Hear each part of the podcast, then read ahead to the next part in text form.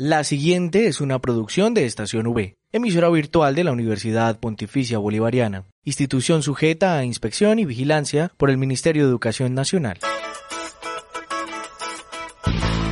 Llegó el momento de estar bien informados. Estos son los acontecimientos más importantes de la Universidad Pontificia Bolivariana. Informativo UPB. Bienvenidos.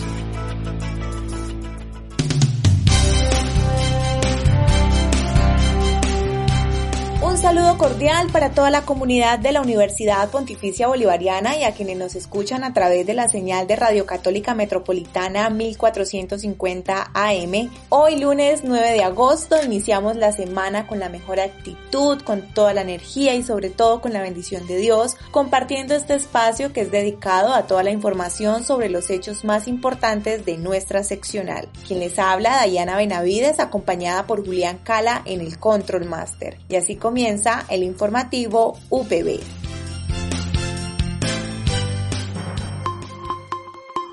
Titulares en el informativo UPB.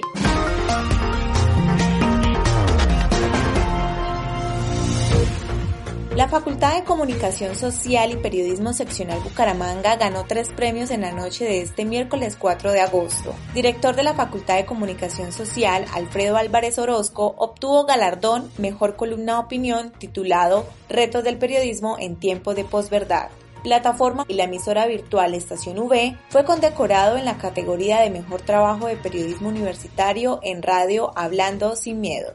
Periodistas en formación de la UPB seccional Bucaramanga ganan el premio Luis Enrique Figueroa Rey en la modalidad de periodismo universitario en prensa con el especial multimedia Mujeres, Papel y Arte. Y para finalizar el informativo los dejamos con la reflexión espiritual con el padre Juan Pablo Galvis. Esta es la noticia del día en la UPB.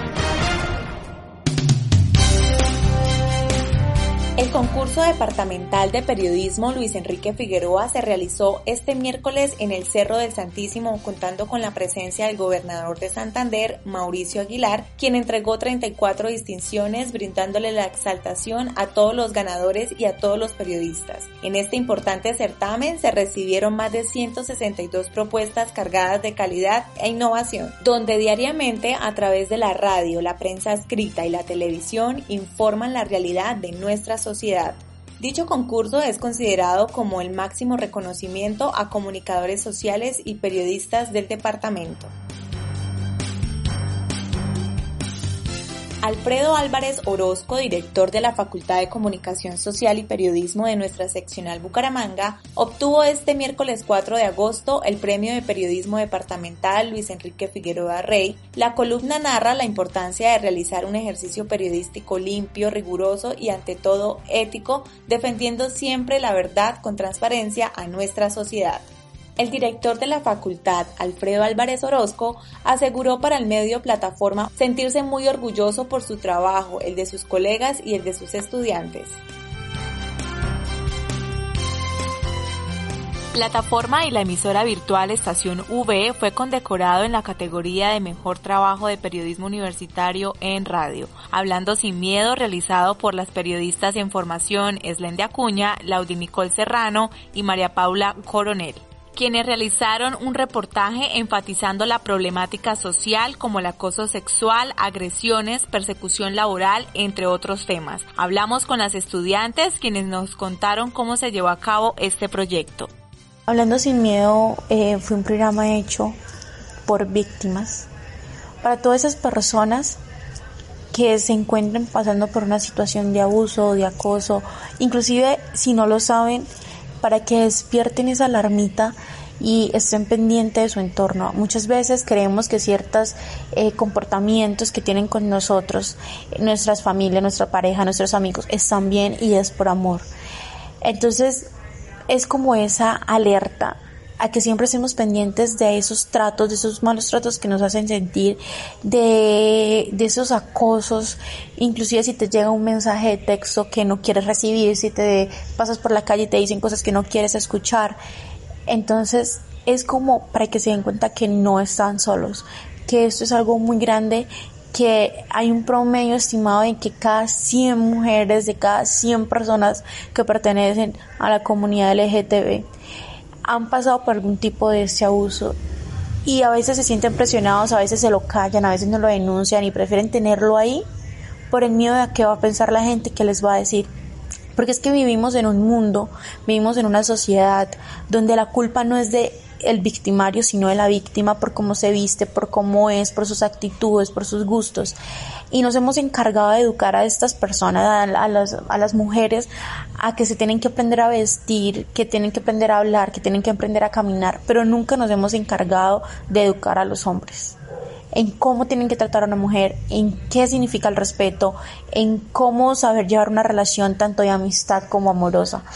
Entonces, todas esas experiencias las quisimos enmarcar en un programa de 10 capítulos que hablará sobre eso, sobre alertas, redes de ayuda, eh, casos de la vida real. En uno de esos hay un caso propio de una de nosotras. Entonces, es un, es un proceso, fue un proceso muy largo, fue un proceso también muy hermoso, porque aprendimos mucho, pero también queremos ayudar, queremos que este proyecto ayude a denunciar, ayude a alentar a esas personas que no han querido hablar y que se atrevan a hablar sin miedo. Bueno, hablando sin miedo fue un trabajo periodístico supremamente importante para nosotras, eh, requirió mucha investigación, fue uno de los mejores proyectos en los que tuve el honor de trabajar con ellas. Eh, representa, digamos, esa lucha de género, de acoso sexual, que no solamente sufrimos las mujeres, sino también los hombres. Lo que nos motivó a participar en los premios Luis Enrique Figueroa Rey fue nuestra compañera Paula Coronel. Ella se quería postular con otro trabajo, pero lastimosamente este no cumplía con los requisitos que pedían los premios. Un día el profesor Payares nos envió un correo y nos comentaba que hablando sin miedo sí cumplía con los requisitos y pues que nos dejaba ahí la dudita si queríamos participar. Obviamente nosotras muy emocionadas, todas nos comunicamos y dijimos vamos por ese premio. Empezamos todo el proceso de inscripción junto al profesor Payares y el profesor Alfredo. Y lo mismo, ellos nos ayudaron a elegir el audio. Teníamos tres, pero pues dijimos que ese era el especial y bueno, se vio reflejado en ese premio. Entonces, a todos, a todos los que nos escuchan, los invitamos a que participen, a que se animen y que vivan esta experiencia que nosotras vivimos. Mejor trabajo de periodismo universitario en prensa con el especial Mujeres, Papel y Arte a cargo de las periodistas en formación Valeria Quiroga, María José Echeverry y Laura Stephanie Barajas, quienes a través del ejercicio periodístico nos relatan una historia llena de empuje caracterizando la fuerza, la berraquera y el arte de las mujeres de nuestro departamento.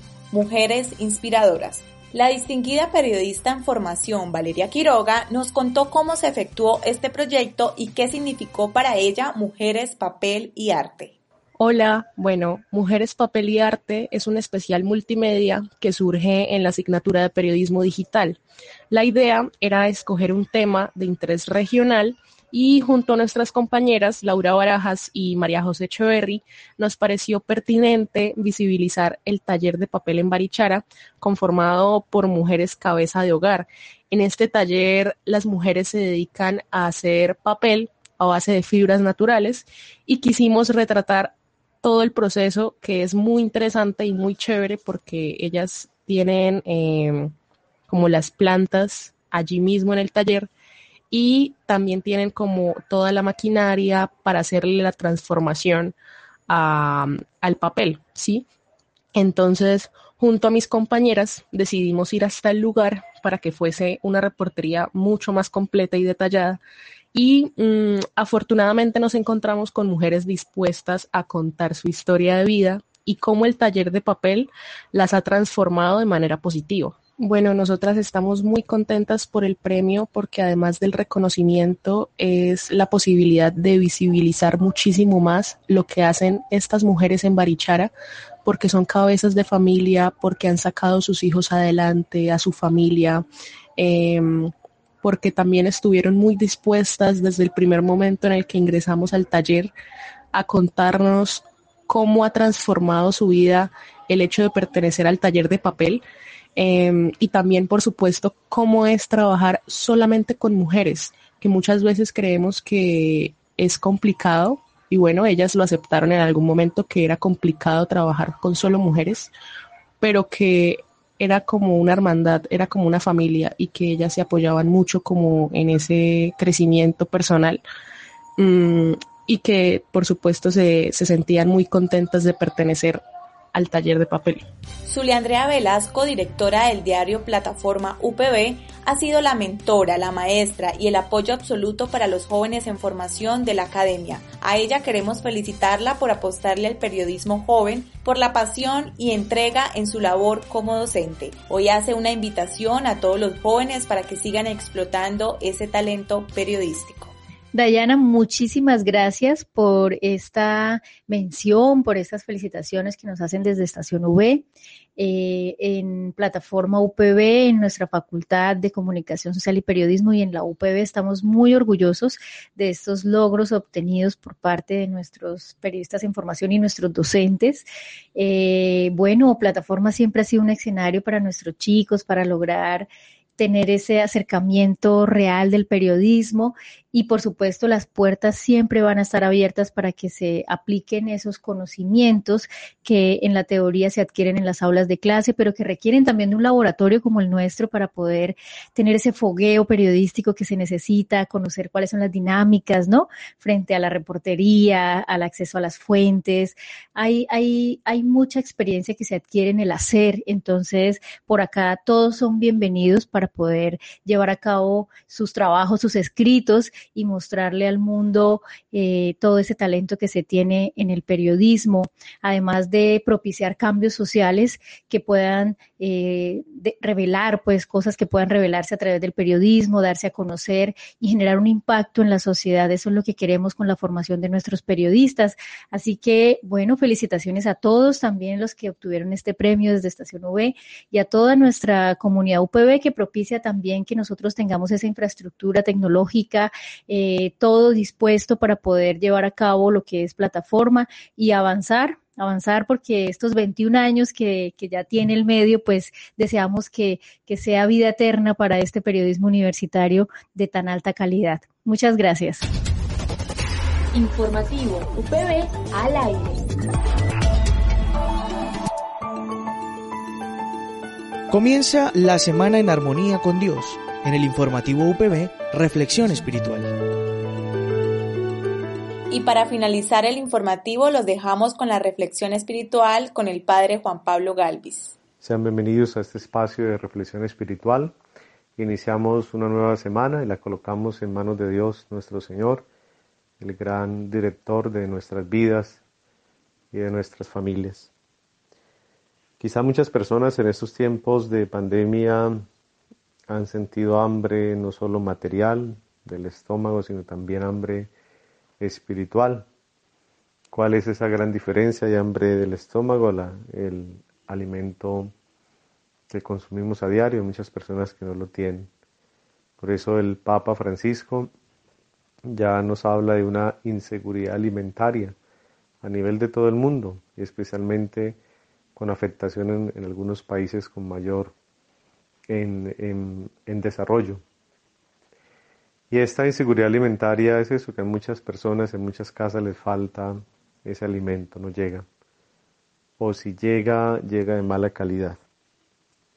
Por eso nos toca a nosotros, y es la invitación del Papa Francisco, a la solidaridad, al compartir, a reconocer que, que ese pan que llega a nuestra mesa, ese pan es para compartirlo, ese pan es para repartirlo, es para hacerlo también eh, que llega a tantas mesas que, no tienen.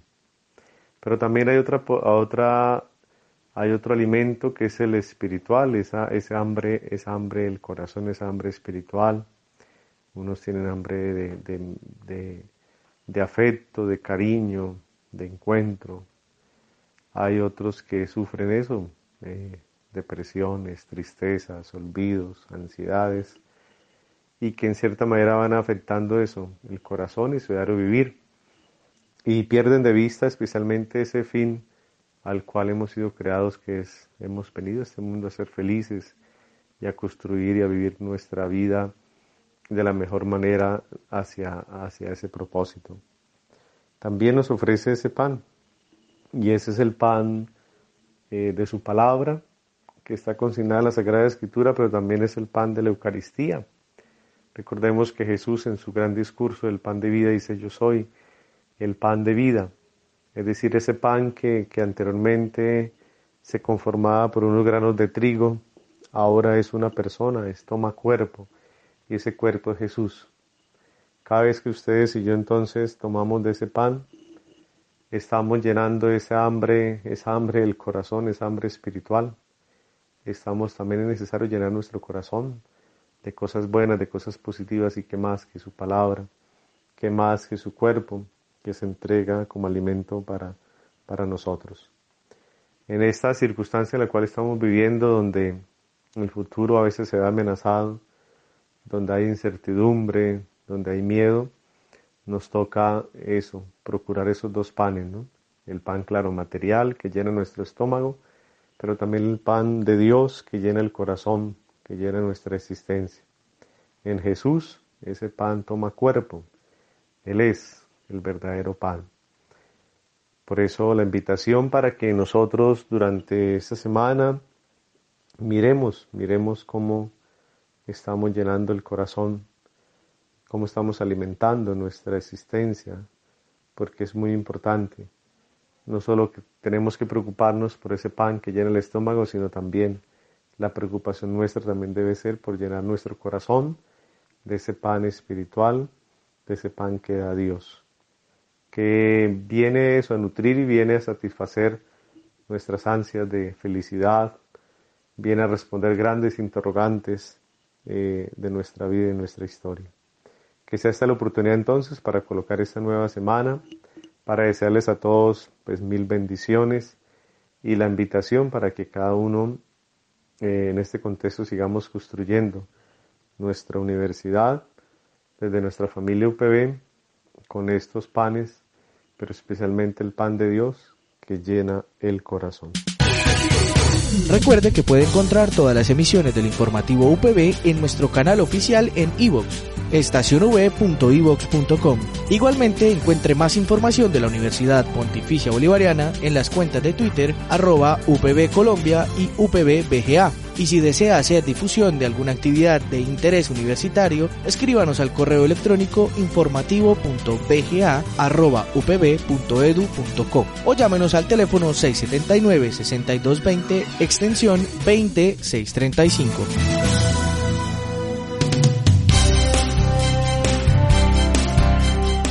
Bueno, y le damos las gracias a todos nuestros oyentes, a la comunidad universitaria y por supuesto a quienes nos escuchan a través de la señal de Radio Católica Metropolitana 1450 AM. Para mí es un placer poder acompañarles una vez más en la emisión del informativo UPB no olviden que pueden escucharnos de lunes a viernes a las 8 de la mañana y también pueden encontrarnos por la plataforma de iBooks como Estación V. Y por supuesto, extenderles la invitación a que nos sigan en nuestras redes sociales como Estación V en Facebook, Instagram y Twitter.